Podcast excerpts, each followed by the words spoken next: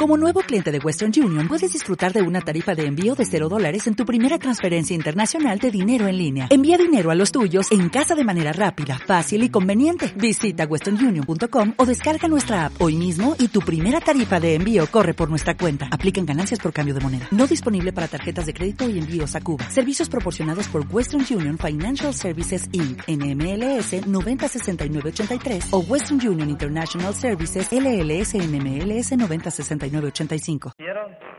Cualquiera lo hace. Y ese es, el, ese es el objetivo, que ojalá algunos de ustedes ide- identificarse con algunas de las situaciones que nosotros hemos pasado y, y poder, a- poder sacar algo de provecho de eso y que te dé un poco más de fuerza para seguir adelante en ese camino que no hay comparación, no hay, yo no quiero otra vida, yo no quiero otra vida. Así que yo quiero, para empezar esa parte del, del, del seminario, quiero dejar a ustedes con Andrea porque eh, ya se dieron cuenta, ¿no? Dice como la historia, acá es la bella y la bestia, ¿no? Y, eh, voy a dejar a ustedes con la parte más bella de nuestro negocio con Andrea. Gracias. Bueno, eh, ¿por dónde empezamos? Mejor por el principio. Bueno, yo soy hija de, de dos hermanos, o sea, mis padres, somos dos hermanas. Eh, tuve una infancia preciosa, no la cambiaría por nada. Eh, nací muy en, estuve siempre muy en contacto con la naturaleza, a mis padres siempre les gustó viajar, así que de chiquitas nos fueron acostumbrando a, conocer de, de vivencia directa, pero bueno, nosotros sal- salíamos mucho de camping y de casa rodante, así que así anduvimos por muchas partes del país y eso creo que me abrió el horizonte para decir, bueno, yo quiero quiero conocer más. ¿m? De mis padres, eh, bueno, ya les dije, tengo una hermana que es mi, mi fuente de inspiración y de, y de empeño para seguir adelante porque ella hasta el día de hoy piensa que eso no funciona, aunque fue mi contadora durante un tiempo. Este, ¿Alguno de ustedes leyó El Rinoceronte? Uy, unos cuantos, así que me van a entender. Si no entienden, pregúntenle a la persona que sí lo leyó qué quiso decir. Cuando mi hermana me dice, no, esto no, no sé, yo le digo, mmm. Así que bueno, si a alguien le pasó eso con su familia, sepan que hay que seguir adelante, ya las cosas van a empezar a cambiar. Bueno, yo, una de las cosas que, que empecé a ver a medida que, que empecé a, a leer los libros del negocio fue mirar para atrás mm, cómo habían ido pasando las cosas para mí y la empecé a analizar con, con un poco la visión del negocio. Y una cosa que me di cuenta muchos años después es que yo de chica siempre era como, no sé si era de caprichosa o de empeñada, que yo siempre me ponía algún objetivo y de alguna manera me las arreglaba para llegar hasta ahí. ¿m? Eh, a mí siempre me gustó estudiar idiomas, así que de chica siempre me empeñé que quería estudiar inglés, así que mis padres después tuvieron que hacer todo un malabarismo para mandarme a una escuela donde pudiera seguir estudiando inglés y hoy día se los agradezco infinitamente porque me da la posibilidad de comunicarme con mucha gente. Después, bueno, fui a la universidad, eh, hice una licenciatura en ciencias políticas, que era lo que a mí me gustaba, como yo quería viajar, dije, bueno, viajar eh, y estudiar, tengo que aprender idiomas, así que me hice una mezcla. Mm, creo que antes decía por casualidad, ahora creo que no fue en nada casualidad. En un congreso conocí a gente de Greenpeace, que es una institución internacional de ecología, muchos de ustedes la conocen.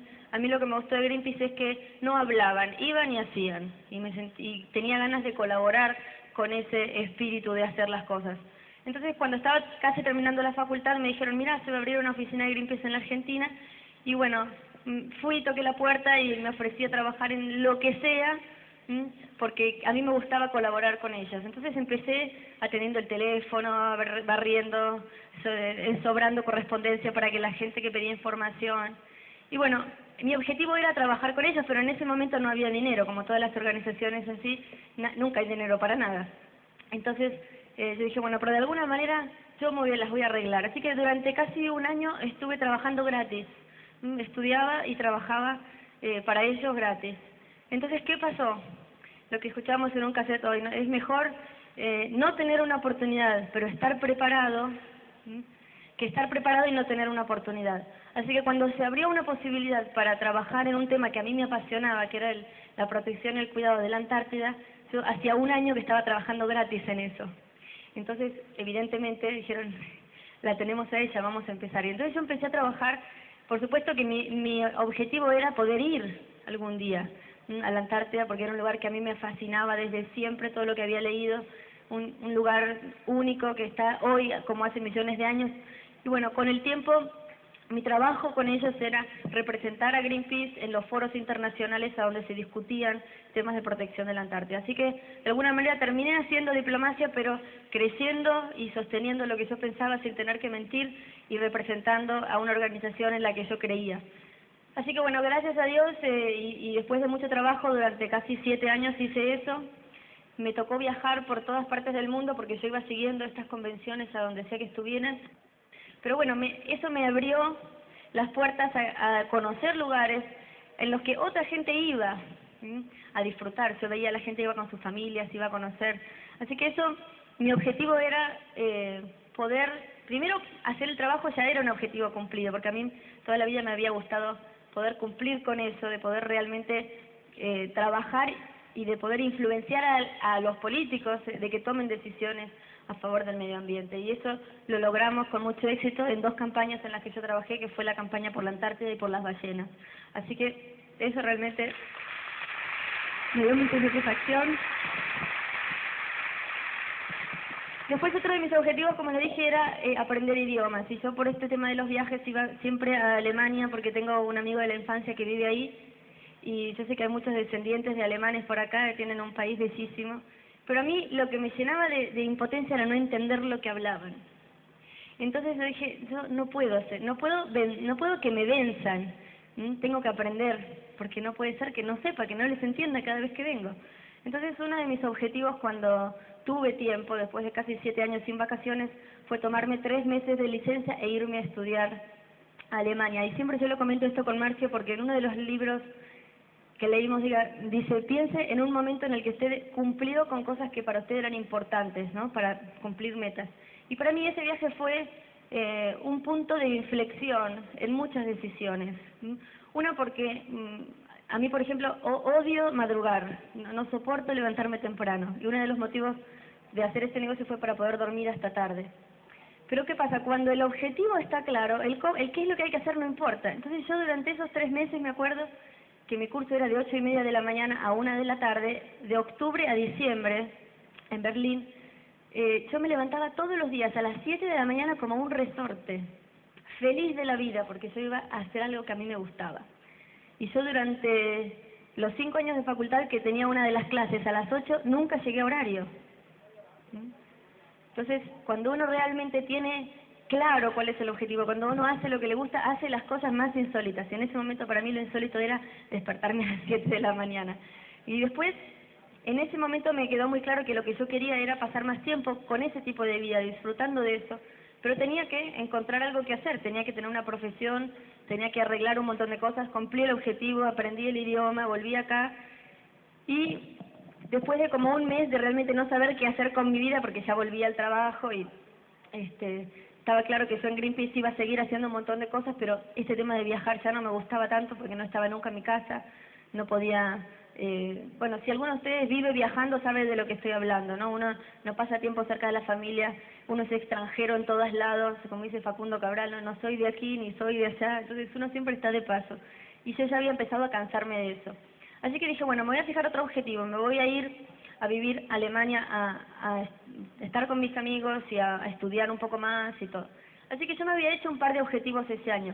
Tenía que conseguirme lugar en la facultad, tenía que mm, ahorrar, así que estuve como dos años ahorrando para eso, para poder estar allá sin tener que la urgencia de trabajar. Y uno de los objetivos que me puse era que ese año yo no podía involucrarme absolutamente con ninguna persona sentimentalmente porque iba a ser un obstáculo para irme de viaje. Así que esos eran mis tres objetivos para el año 92.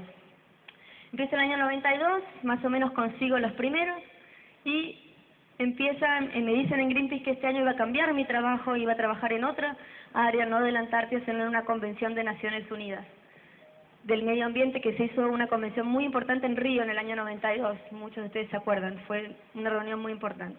Y me dijeron, vos te vas a encargar de llevar el barco insignia de Greenpeace, que se llama Rainbow Warrior, que estuvo acá en Buenos Aires, en gira de Buenos Aires hasta Brasil para recibir a las personas y recibir a, bueno, a todo el mundo que quiera visitar el barco, a la prensa y otros personajes importantes.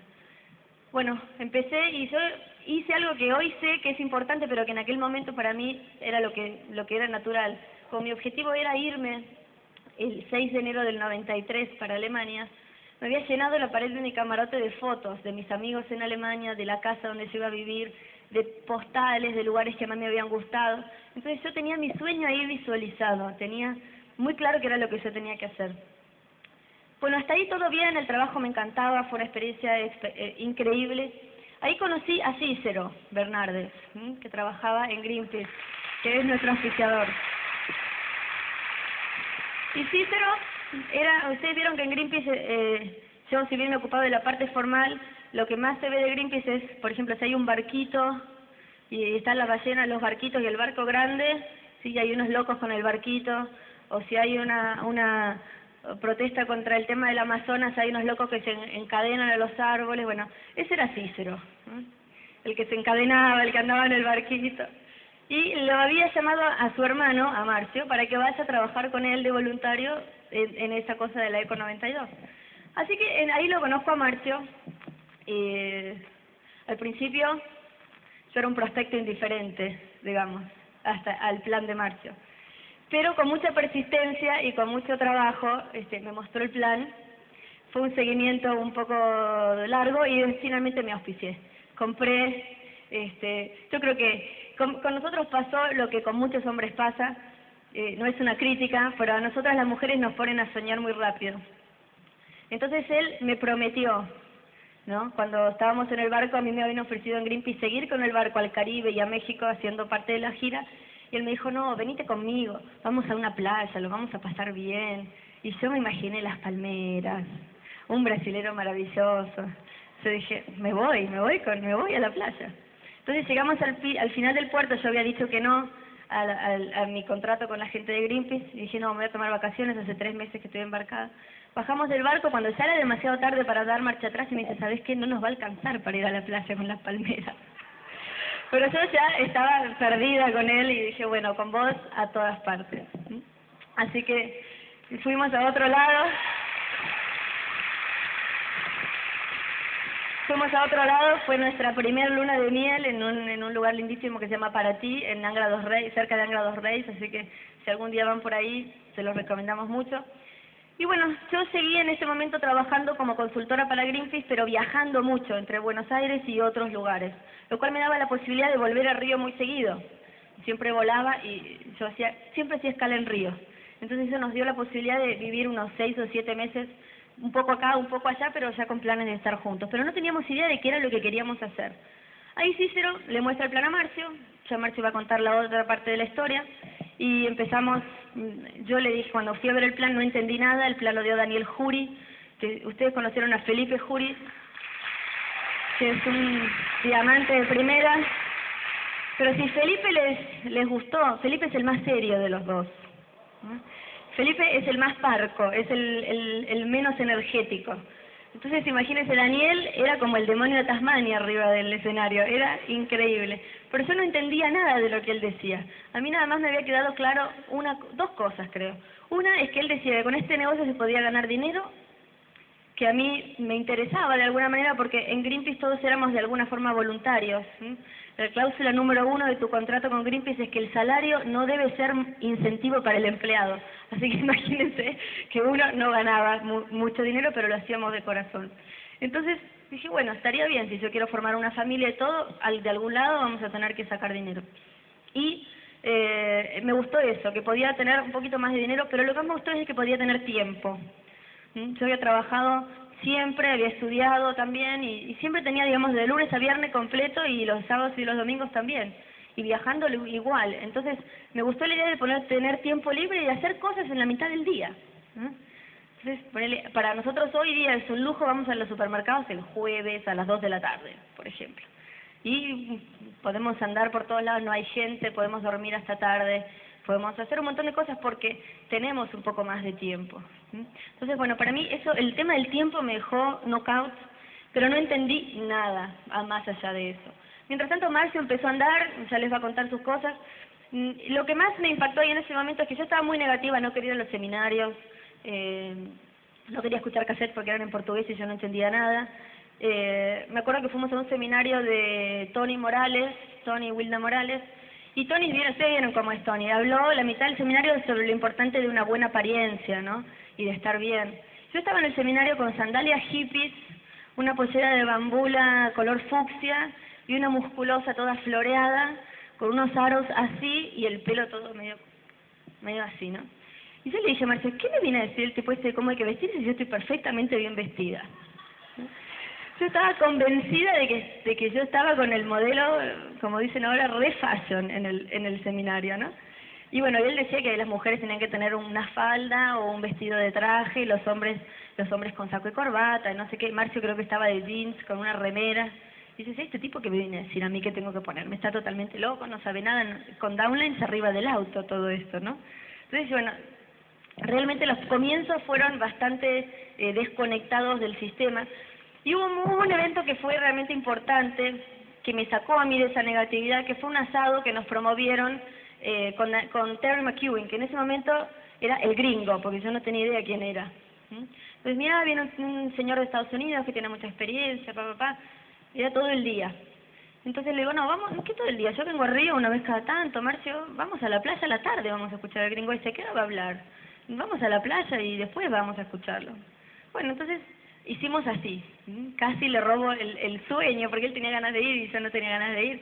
Entonces, bueno, fuimos a la tarde. Lo escuché hablar a Terry y fue algo así como un, un terremoto, ¿no? Me, me, me dio mucha fuerza conocer a alguien con ese tipo de resultados. Por eso, si tienen la oportunidad de ir a verlo a Tim Foley, que es el auspiciador de Terry McEwen, no se lo pueden perder, porque realmente conocer a alguien así es sacarse todas las dudas que tengan del, del camino. Entonces, bueno, lo fuimos a ver a Terry, ahí él anuncia que se abre Argentina, eh, esto fue en septiembre del 92, a mí como que de repente se me fueron todas las negatividades juntas y mientras Terry seguía hablando yo empezaba a hacer la lista bajo la mandíbula sorprendida de Marcio que estaba en el piso porque se quedó así cuando me veía hacer una lista porque no podía creer que se estaba con ganas y ahí nos dijeron, bueno, si quieren realmente hacer este negocio en serio tienen que ir a una convención.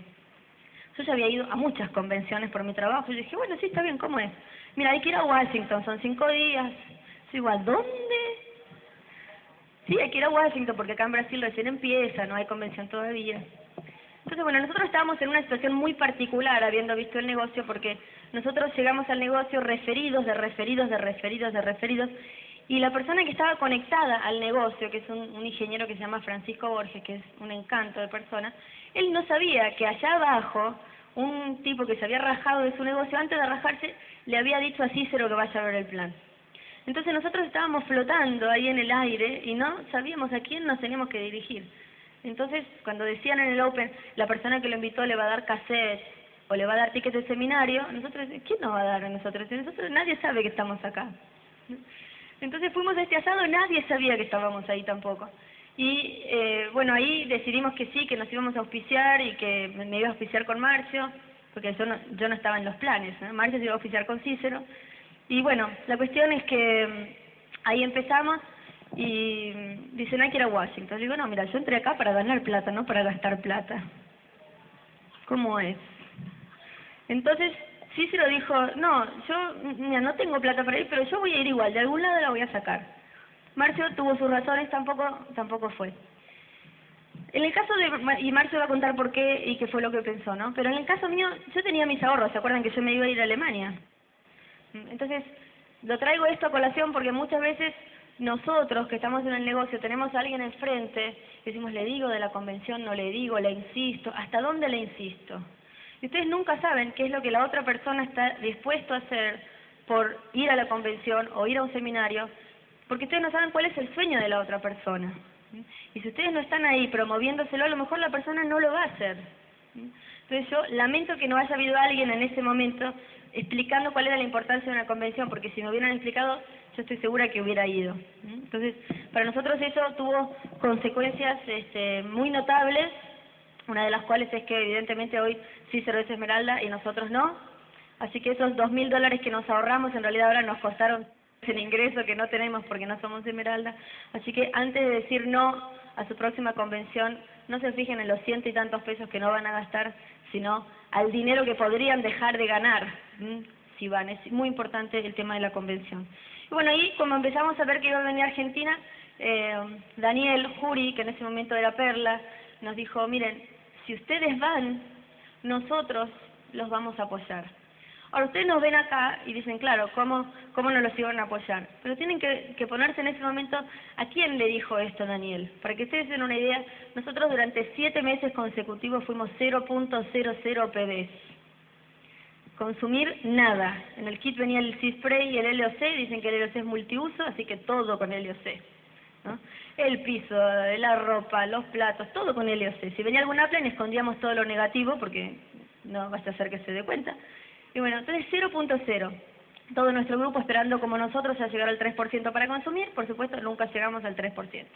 De dar el plan, ni hablar, porque yo no hablaba portugués, que iba a dar el plan. Así que yo pasé siete meses sin dar el plan, continuábamos yendo a los Opens así con mi ropa re fashion. ¿eh?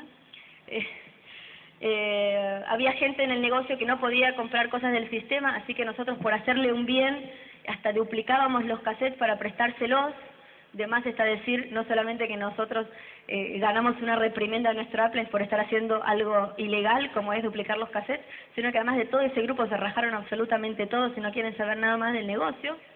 ¿Mm? Así que bueno, a ese tipo de gente, Daniel y Felipe le dijeron, si hacen el negocio en serio, nosotros nos vamos a comprometer.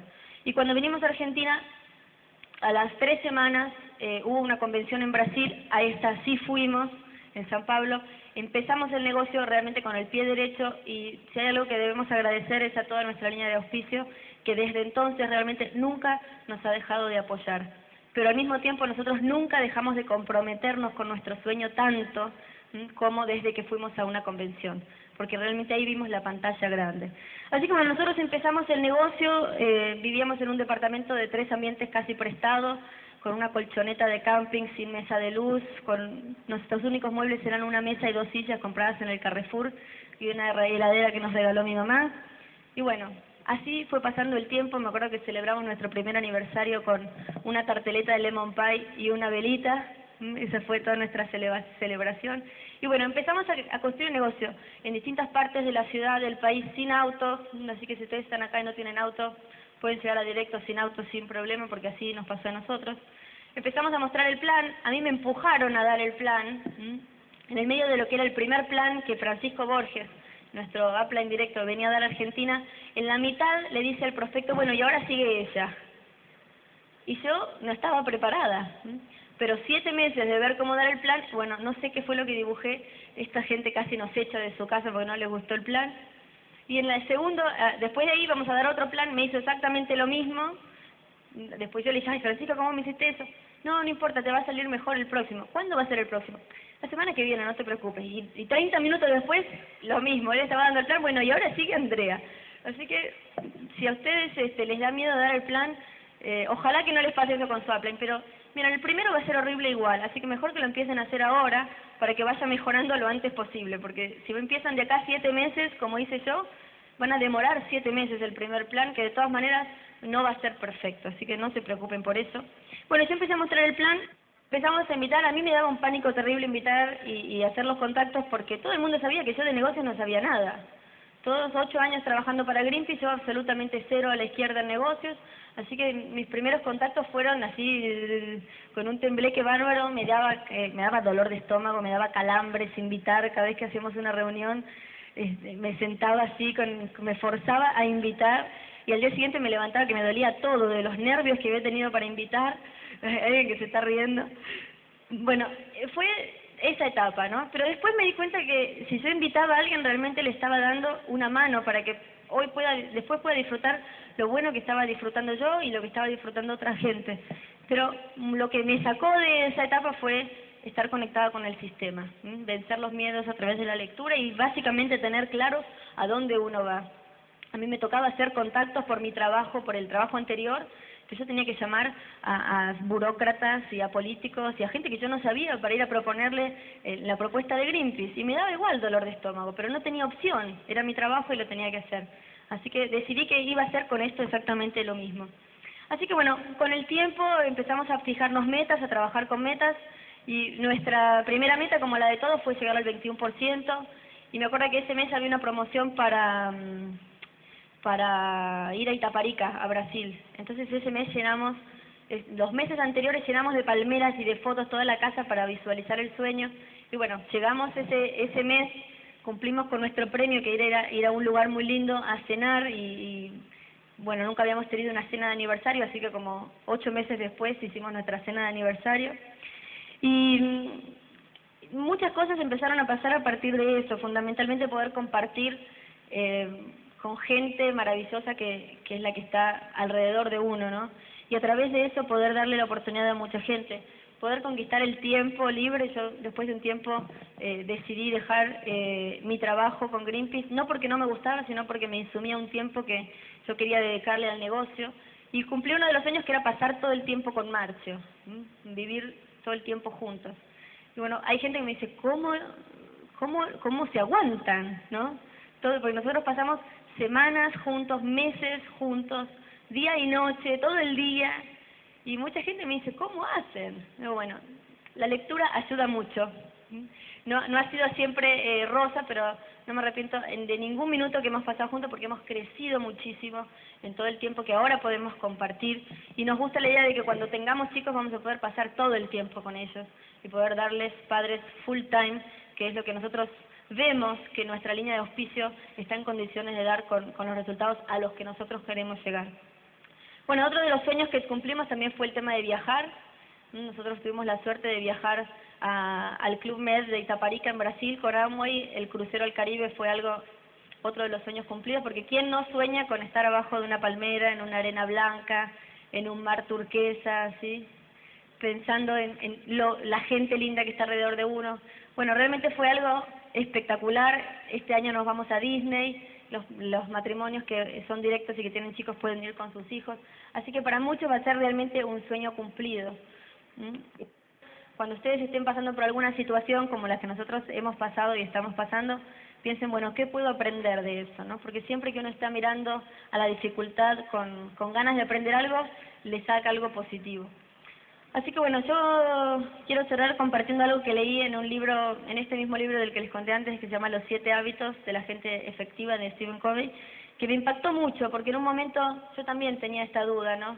¿Será que yo puedo? ¿Será que puedo hacer lo que hay que hacer para llegar a diamante, para llegar a la próxima meta? Y ahí en una parte, si lo quieren buscar bien, bien escrito, está en la página 134 arriba, en la izquierda, dice, eh, yo puedo cambiar yo puedo cambiar, yo puedo vivir mi vida basando, basándome en mi potencial ilimitado en lugar de mi pasado limitador. Yo puedo vivir mi vida basándome en mi imaginación y no en mi memoria. Yo puedo ser mi propio creador.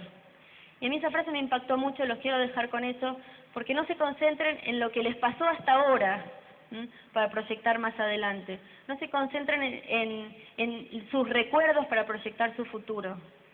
Vivan usando su imaginación, vivan visualizando qué es lo que ustedes quieren, a dónde quieren ir.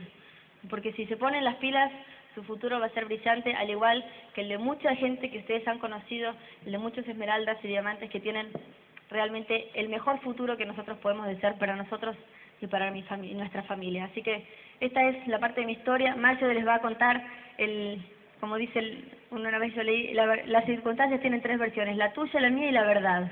¿no? Así que bueno, la verdad no sé, pero ahora van a escuchar la versión de Marcio que tiene mucho para contar. Buenas noches y muchas gracias.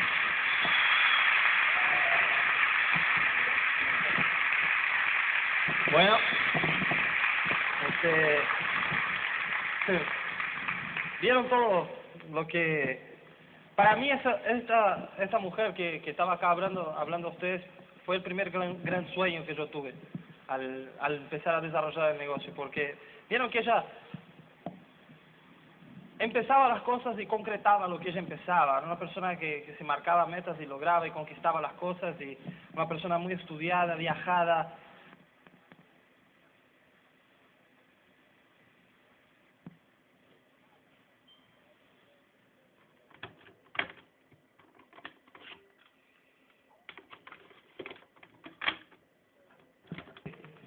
Nunca terminé nada que empecé. Yo comencé a los seis años de edad, empecé a, aprender judo y fui a la primera clase y, me pusieron para hacer un entrenamiento con una niña de siete años, más chica que yo, y me, me volteó y yo dije, ¡No! y salí de ahí y empecé a aprender inglés y no terminé, y empecé a aprender datilografía y no terminé, empecé a aprender computación y no terminé, empecé a aprender un arte marcial brasileño que se llama capoeira y no terminé, empecé a aprender eh, eh, un montón de cosas que yo intenté y nunca terminaba nada. y, con ese tipo de, de, de actuación mediocre, o sea, yo siempre era el tipo que en los equipos de fútbol yo era el último a ser elegido, ¿me entiendes? O sea, el que se iba al arco, el gordito, el, allá en Brasil nosotros decimos el, el café con leche, ¿no? El que no cuenta. Bueno, pues porque hay, digamos que hay 15 personas para ser elegidas, ¿no? Allá en Brasil se ponen dos los capitanes del equipo y eligen siete de cada uno y el último que son, bueno, va para ti porque ese no cuenta para nada, ¿no?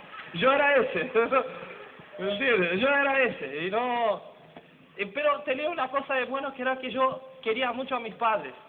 Eh, y, lo que ellos querían de mí, lo único que ellos querían de mí era que yo fuera bien en la escuela, que a mí me fuera bien en la escuela.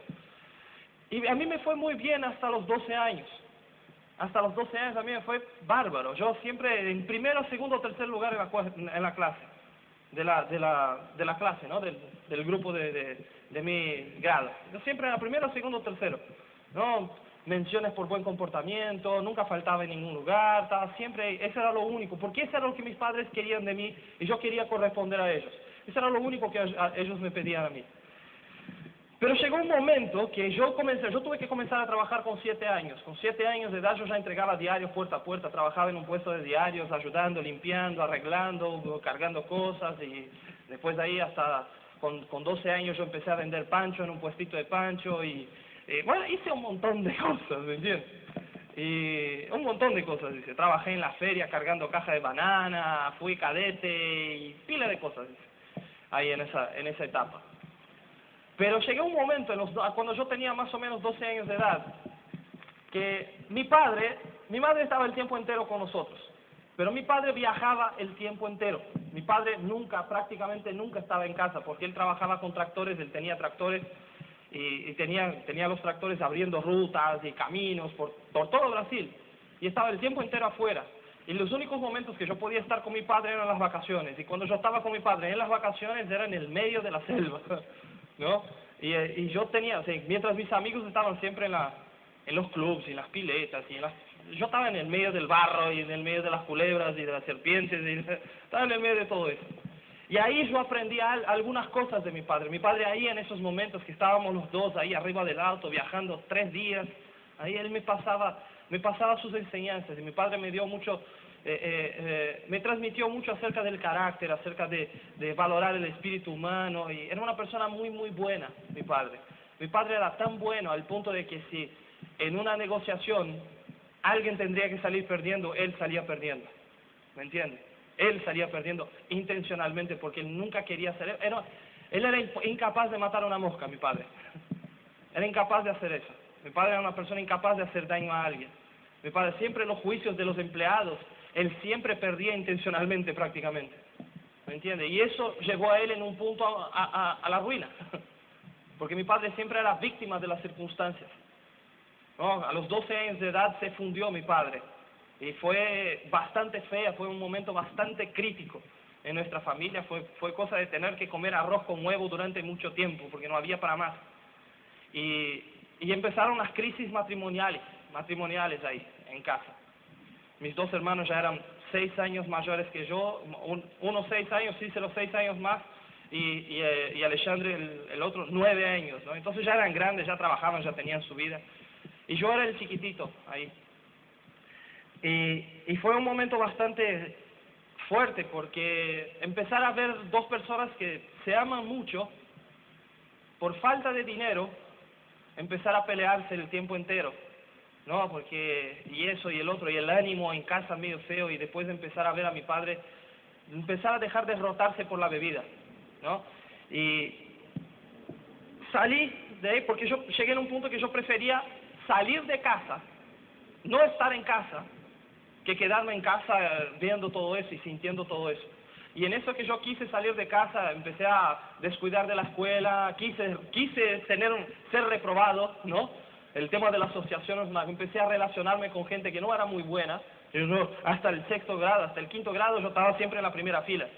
Y en ese momento empecé a mirar para atrás y veía que había gente allá en el fondo que se divertía más, ¿no? Y empecé a asociarme con la gente del fondo.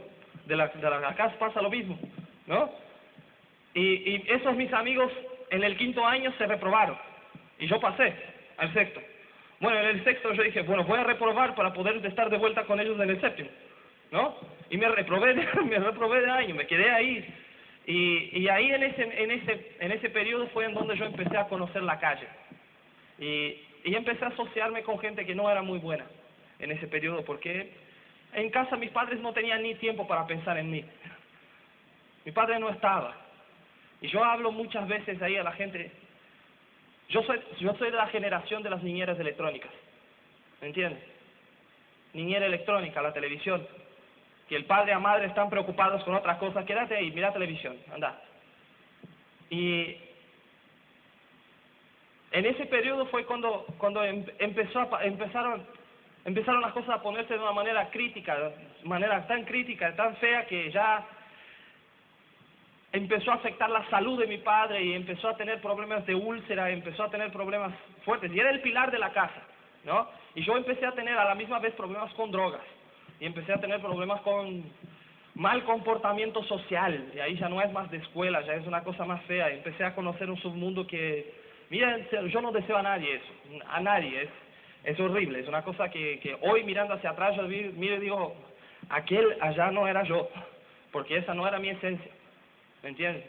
Y bueno, pasado el tiempo, eh, las cosas fueron, fueron aumentando y aumentando y aumentando la situación hasta que llegó en un punto que, imagínense la siguiente situación. Yo empecé a trabajar a los siete años. En ese momento yo tenía 19. Ya había trabajado 12 años. Mi hermano ya había trabajado, el, el del medio ya había trabajado como 15 años. El mayor ya había trabajado 20. Mi madre había trabajado 30 años de su vida. Mi padre ya había trabajado desde los 4 hasta ese momento tenía 58. O son 58 años más 30, más 15, más 20, más 12. Son ciento y tantos años de trabajo. Y después de ciento y tantos años de trabajo, mi padre se enfermó y no, nosotros no teníamos dinero para pagarle un hospital decente. Y mi padre falleció por un error médico. Después de ciento y tantos años de trabajo, ver a una persona querida morirse por un error médico porque no teníamos plata para pagarle un buen hospital. Eh, es un poco, gente, teniendo la oportunidad que ustedes tienen en la mano, a mí me agarra a veces, o sea, yo entiendo por qué a veces las personas tienen dificultad en, en entender la, la oportunidad, pero a veces me agarra desesperación. A veces me agarra desesperación de ver a la gente con una oportunidad en la mano y y actuar como si tuvieran 50 mil opciones. No, a mí no me gustan los libros. Está bien, quédate quebrado si no te gustan los libros. Es una decisión tuya. Pero date consciente que es una decisión que estás tomando, de quedarte en donde estás. Date consciente, date, date consciente de eso. El tema de, de, de hacer lo que sea, hacer lo que sea. Y yo hablo muchas veces en los planes, yo quiero que mis hijos yo hablo mucho de mis hijos. Y yo no los tengo. Yo no los tengo, yo no tengo hijos. Pero yo nunca me voy a olvidar que yo fui uno. Y yo sé la falta que es tener un padre en la casa y una familia en armonía. Y la falta de dinero destruye muchos lares, muchos hogares, perdón. Destruye muchos hogares. ¿Ya? Yo quiero que mi hijo o mi hija, cuando una maestra le pregunte en la escuela, ¿quién es tu modelo? ¿Quién es tu héroe? Yo no quiero que mi hijo conteste Maradona o, o bueno, no por, no por la persona que es, ¿no? Pero no quiero que conteste Madonna, no quiero que conteste Bart Simpson, no quiero que conteste Michael Jordan o, o, o, o quien sea, la, qué sé yo. Yo quiero que diga, ¿quién es tu héroe? Yo quiero que mi hijo diga, mi papá. Quiero que mi hija diga, diga mi mamá. ¿Me? Yo era la, persona de la familia que todo el mundo miraba y decía, pobre, pobre mortal, ¿no? Infeliz. Mira lo, todo lo que hace de malo para los padres, no le paga, no, mira con qué le paga todo lo que los padres hacen por él. Yo era ese, en el medio de la familia enorme, gigantesca. Yo era ese, el pobre, el torpe. el malo. Yo era ese. Pero salí de ahí, porque gracias a Dios, no sé, me parece que cuando estás ahí desesperado, a veces siempre viene una mano que te saca y te, te pone en el camino, ¿no? Y para mí esa persona que siempre me sacó del, fue Cícero. Cícero ya me, me solucionó un montón de cosas. En ese punto mi autoestima salió de acá, que ya estaba baja, y se fue para abajo del piso. Pasé como ocho meses mal, mal, que yo no me entendía, que no, no, yo no, no me conocía, yo no podía hacer nada, yo no podía conseguir un empleo, no podía nada, nada. Lo único que yo hacía era sentarme en casa, quejarme y llorar. Sentarme en casa, quejarme y llorar, que yo no puedo, que soy una basura. Porque, y cuando entras en ese proceso, lo único que encontrás, que sacás de adentro tuyo, es porquería. es porquería. Hasta que yo senté en una mesa un día y encontré el primero que estaba ahí delante mío para llorar en el hombro de él. ¿Y quién era? Cícero. Me senté al lado de él y empecé. ¿Por qué yo soy una basura? ¿Por qué yo no puedo? ¿Por qué eso? ¿Por qué mi vida es una porquería?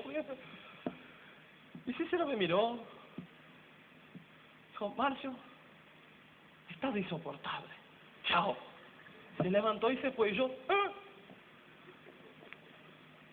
Él con esa actitud de decirme la cosa, la verdad, Marcio, despertate, ¿eh? déjate, déjate, déjate de embromar, ¿qué?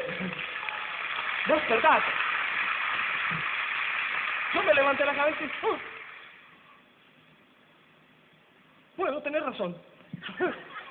y en ese día yo me di cuenta que yo estaba perdiendo tiempo. Me levanté de ahí, al día siguiente yo tomé una decisión. Yo salgo de casa ahora y no vuelvo hasta que no consiga un empleo. Salí de casa a las 7 de la mañana, a las 9 estaba de vuelta en casa con un empleo. Después de ocho meses de buscar, y yo no puedo, y yo no puedo, ir y tocar mi puerta, y buscaba, y veía los clasificados y los diarios del periódico y preguntaba, ¿no tenés una vacante para mí? No, podés, no me podés permitir que yo entre. Igual la gente que está ahí pidiendo, implorando a los prospectos que entren. Implorando, de la misma manera. El día que yo tomé una decisión, yo no vuelvo a mi casa sin un empleo. No vuelvo. En dos horas yo estaba de vuelta a casa diciendo, mamá, mañana comienzo en tal lado. Listo. Porque entré allá diciendo, ¿ustedes tienen un lugar para mí? Bueno, y a partir de ahí empezaron algunas cosas y empecemos, empecé a crecer de nuevo. Empecé a volver. Y, eh, en el medio de todo ese proceso, a los 23 años Cícero me invita a ir a Río de Janeiro a empezar a trabajar con ecología y medio ambiente. Y a mí eso es una cosa que está en la sangre. Yo crecí en el medio de la selva, ¿no? Del medio de la naturaleza. Y en el medio de todo eso conozco a la Bella. conozco a Andrea, bueno, un viaje de ensueño, de, en barco, de, desde Río de Janeiro hasta Amazonas, este, nos metimos ahí en el medio de la selva, conocimos el boto que es el delfín rosado eh, de agua dulce, fue una experiencia de, de, fue de película. Pero volvimos a Río y ahí me deparé con el dilema, porque vieron lo que yo dije antes, no, yo no estaba preparado para una compañera, pero de pronto me, me, me encontré con alguien que era mucho más allá de mis expectativas. Y yo no podía perder esa mujer. Yo no podía perderla. Yo tenía que hacer algo. Yo tenía que hacer algo. Yo necesitaba llegar al nivel de ella para mostrarle a ella que yo era merecedor del amor de ella. ¿Entiendes? Era, era, pero él fue el primer amor, fue el primer sueño grande que yo tuve en ese negocio. Porque apareció el negocio en el medio y yo dije, es eso. A ella no le va a gustar el negocio porque ella es muy idealista, ¿no? Ella no quiere, no quiere saber de plata, ¿no? Trabaja en Greenpeace y todo eso. Yo, yo tengo que hacer algo. Pero en el medio de todo eso, yo tenía ahí la autoestima todavía no en su lugar. Y en ese proceso entró el sistema algo. El sistema, no empezamos a usarlo, yo no empecé a usar el sistema al 100%. Yo elegía, a mí me gustaban algunos cassettes, algunos, ¿no? Algunos cassettes, algunos no. El sistema en Brasil habían ocho cassettes. Pero fíjate el positivismo de la época. Eran ocho cassettes hablados en inglés con una traducción de portugués por arriba. Sé vos escuchabas el que hablaba en inglés por acá y el de portugués por encima. Y yo me quedaba, yo no puedo entender eso, está todo mezclado. Y mi niña de oficio decía, ¿de qué te estás quejando? Estás escuchando dos cassettes por uno. ¿Sabes? ¿De qué te estás quejando? ¿No? Pero yo decía, gente, yo, a mí, yo escuché, habían ocho cassettes y de los ocho a mí me gustaron cuatro. Yo dije, bueno, vamos a empezar a trabajar. De los ocho me gustaban cuatro. Entonces yo decía a la gente, mira, hay esos ocho cassettes, pero esos cuatro son los buenos. Y empezaron a escuchar los cuatro. La gente decía, bueno, Tenía el próximo nivel. Mira, hay esos cuatro cassettes, pero esos dos son los buenos. Pasaba al próximo nivel, mira, hay esos dos cassettes, pero esta acá, escúchalo, ese es bueno. Llegaba a cinco niveles en profundidad, ya no había más sistema y entró el negocio de vender kits, ¿no? Y todo el mundo vendiendo, firmando kits a la gente y sistema, ¿qué sistema? Que nada, entraba en la reunión abierta como invitados y para no poder no pagar, ¿no? Ya era un... Yo no sentía el negocio como mío, yo tenía la mentalidad de antes todavía, vamos a hacer una trampita acá, porque no, siempre se arregla de alguna manera, ¿no? Pero no me sentía partícipe de la cosa, no me sentía dueño de la cosa. Yo me sentía medio que, bueno, vamos a tomar una ventajita acá y eso, esto me gusta, la lectura no me gusta, pero los cassettes, estos acá, yo escuchaba los cassettes a veces 10 veces por día. ¿Sabe por qué? Porque yo escuchaba el cassette una vez y me sentía cinco minutos bien. Terminaba los cinco minutos, ya me estaba mal, de nuevo tenía que poner otro cassette. Y escuchaba de nuevo el cassette y me sentía bien por cinco minutos y después ya me desinflaba, me desinflaba de nuevo, ponía otro cassette. Y eso me fue aumentando la autoestima de, a poquito, de a poquito. Tuvimos la experiencia de la convención, se fue a la convención, nosotros no. Y ahí está el resultado del, del, que hoy es Esmeralda y nosotros todavía no. Y vino la apertura de Argentina. Andrea tenía sus ahorros y yo no sabía que ella tenía sus ahorros.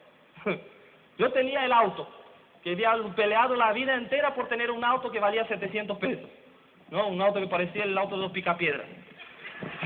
Porque tenía un pozo adentro en el, en el piso que vos podías empujar el auto desde sin salir de adentro del auto. Bueno, pero vino la apertura de Argentina y Andrea vino acá. Dije, y Daniel dijo, bueno, si ustedes van, nosotros vamos a dar el apoyo. Yo dije, bueno, vamos, vamos, vamos a hacer ese intento. Me arriesgué, vendí el auto y me fui a la Argentina, me vine a la Argentina. Dejé la familia, no hablaba nada de español, entendía un poco porque Andrea conmigo me hablaba en español, yo le hablaba en portugués. Y llegué acá y tuve que, tuve que empezar a mostrar el plan. Y el primer plan, estaba la pizarra y había tres señoras. Ahí estaba en un hotel, en el cuarto de Daniel. De Daniel.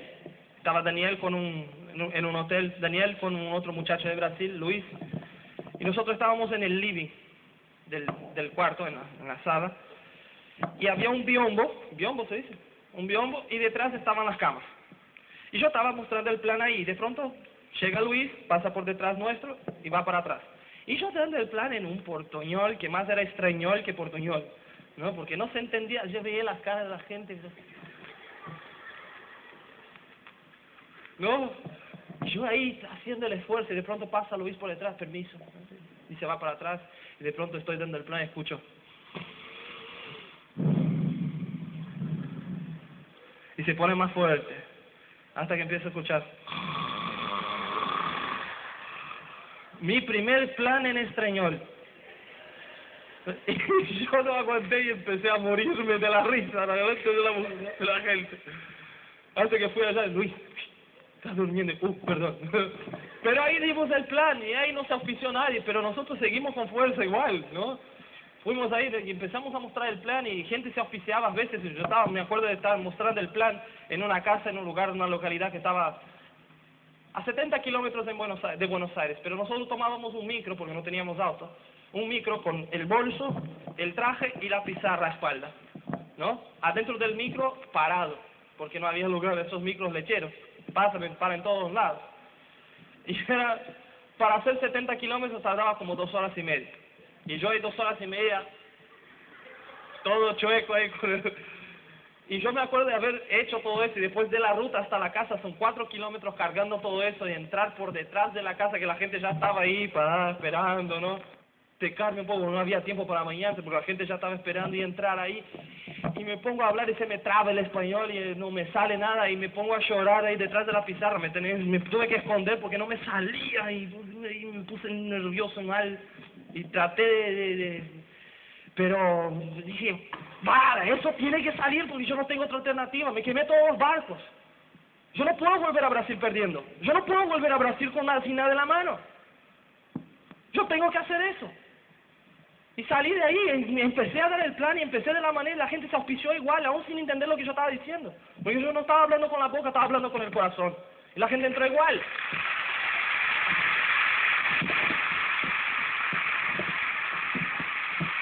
Y ahí...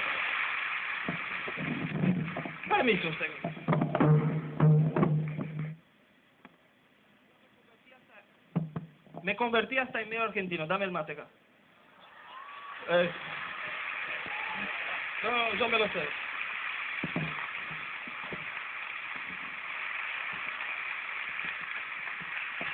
Y yo dije, si yo tengo que quedarme acá, yo tengo que conocer a esa gente. Y empecé a tomar mate.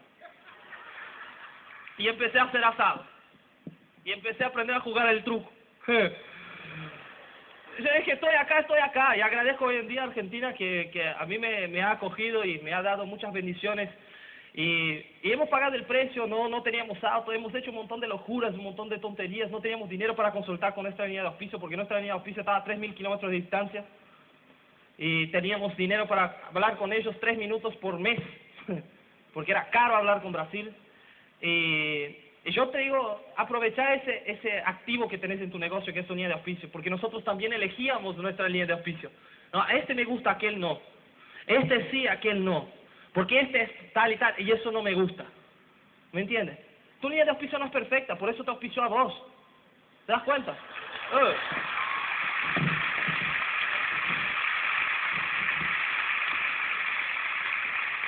Y, y, así nosotros fuimos aprovechando y, y, y, creciendo y dando, dando con todo, porque queríamos el famoso 21%. Y en el día que llegamos al 21%, algunas cosas raras pasaron. Agarré el micrófono acá, acá arriba del escenario, Andrea toda hablando barbo. Yo agarro el micrófono y consigo hablar porque empiezo a llorar arriba del escenario. el gran recto ahí lleno, y él, éramos los únicos siendo reconocidos ahí. Imagínate la vergüenza, ¿no? Te puedo garantizar eso, mi amigo. Todo el dinero del mundo, sin amigos, sería terrible. Sería una vida sin valor. Y en ese proceso poder conocer ahí en nuestro primer viaje de directos a Uruguay, a Barto y a Trini, conocer a un montón de gente bárbara, fantástica, gente que pagó el precio, gente que nosotros sabemos el precio que están pagando. No tienen idea de la línea de juicio que ustedes tienen. Valoren muchísimo, valoren un montón el tiempo y el esfuerzo que ellos están poniendo para que ustedes tengan la posibilidad de ser libres. La creencia, agárrense de ellos de la manera como ustedes puedan.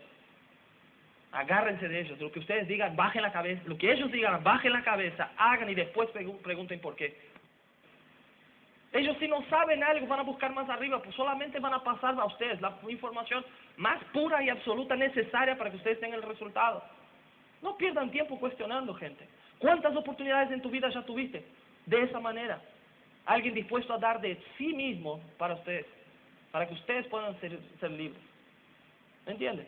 Y después empezaron a venir un montón de otras, de otras, de otros beneficios y, y, más viajes y todo demás, pero cosas interesantes como por ejemplo haber visto durante toda la vida el precio que pagó mi madre, ¿no? Cómo sufrió ella y, y ver, ver los momentos que pasaron ellos y, y eh, entre ella y mi padre, y ver las peleas y las discusiones y, la, y los llantos y las, las dificultades y las desesperaciones y estar, yo me acuerdo una escena de haber visto esa, esa, esa situación entre ellos y bajar con mis dos hermanos a la, a la parte de abajo de la casa, que era una casa de fondo.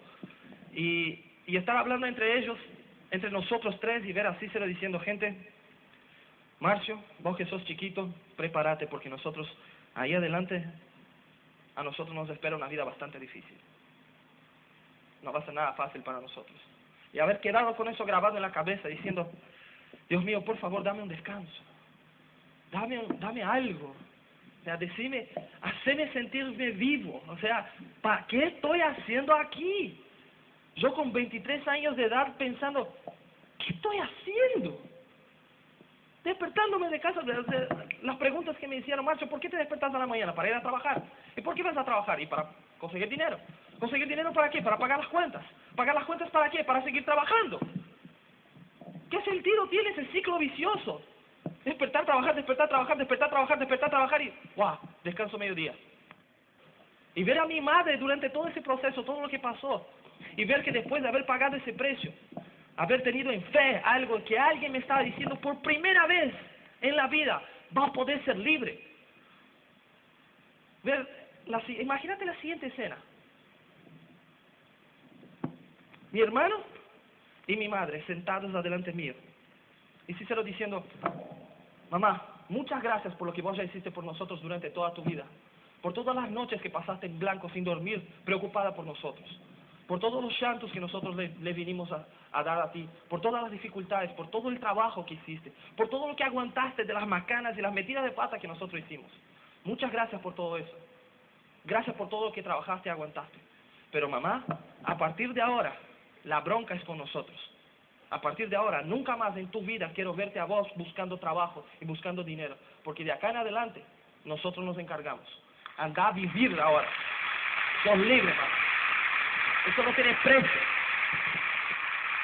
Y hay muchas otras cosas más que van a venir. Hay muchas otras cosas más que van a venir. Pero lo más importante es que ahora nosotros tenemos una esperanza. Sabemos lo que va a pasar de acá a cinco años. Y para nosotros es muy importante ese momento, hoy, acá. Porque a nosotros en el comienzo nos, nos decían, mira, todo eso que ustedes están pasando, después en el futuro ustedes van a contar en un seminario. Ustedes van a estar contando y la gente va a estar identificándose con la historia de ustedes. Ustedes van a hacer eso. Guarden esas historias que ustedes están pasando hoy, porque algún día ustedes van a estar aquí en el escenario compartiendo eso con otras personas. Eso va a pasar con ustedes. Y la semana pasada, Barto y Trini tuvieron el valor de invitarnos a nosotros para hacer nuestro primer seminario al grupo de ellos. Y fue la semana pasada, por primera vez subimos al escenario y contamos nuestra historia. Y hoy es la segunda vez. Así que nosotros queremos, queremos mucho a ustedes por eso.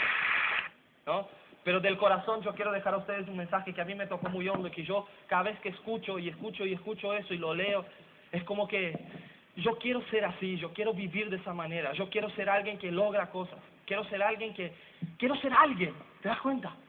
Quiero ser alguien. No quiero ser uno más. Yo no quiero ser un número. Yo no quiero ser una estadística. Yo quiero ser alguien. Yo quiero dejar un rastro por, por donde yo pase. Y, ese mensaje dice lo siguiente.